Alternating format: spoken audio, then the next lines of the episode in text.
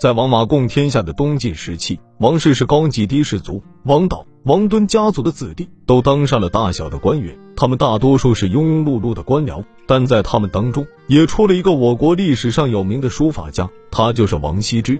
王羲之从小喜爱写字，据说他平时走路的时候也随时用手指比划着练字。日子一久，连衣服都划破了。经过勤学苦练，王羲之的书法就达到很高的水平。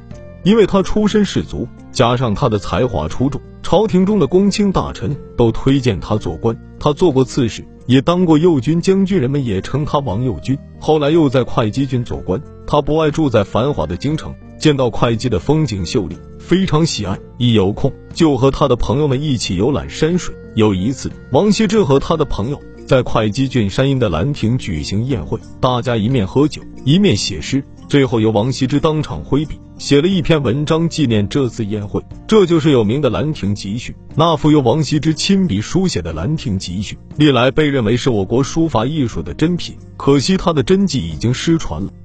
王羲之的书法越来越有名，当时的人都把他写的字当宝贝看待。据说有一次，他到他门生家里去，门生很热情的接待他，他坐在一个新的鸡案旁，看到鸡案的面又光滑又干净，引起了他写字的兴趣。叫门生拿笔墨来，那个门生高兴的不得了，马上把笔墨拿来给王羲之。王羲之在记案上写了几行字，留作纪念，就回去了。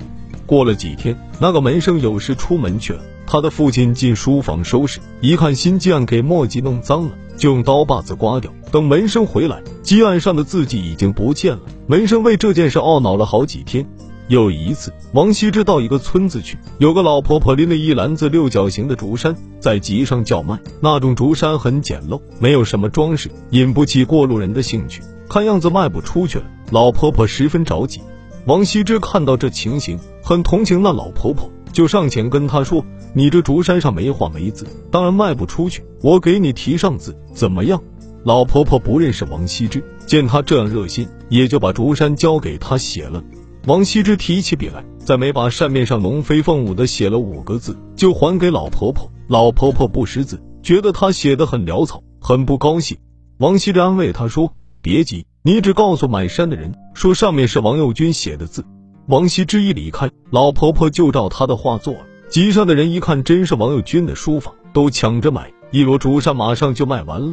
许多艺术家都有各自的爱好，有的爱种花，有的爱养鸟。但是王羲之却有他特殊的癖好，不管哪里有好鹅，他都有兴趣去看，或者把它买回来玩耍。山阴地方有一个道士，他想要王羲之给他写一卷《道德经》，可是他知道王羲之是不肯轻易替人抄写经书的。后来他打听到王羲之喜欢白鹅，就特地养了一批品种好的鹅。王羲之听说道士家有好鹅，真的跑去看了。当他走进那道士屋旁，正见到河里有一群鹅。在水面上悠闲地浮游着，一身雪白的羽毛映衬着高高的红顶，实在逗人喜爱。王羲之在河边看着看看，简直舍不得离开，就派人去找道士，要求把这群鹅卖给他。那道士笑着说：“既然王公这样喜爱，就用不到破费，我把这群鹅全部送您好了。不过我有一个要求，就是请您替我写一卷经。”王羲之毫不犹豫地给道士抄写了一卷经，那群鹅就被王羲之带回去了。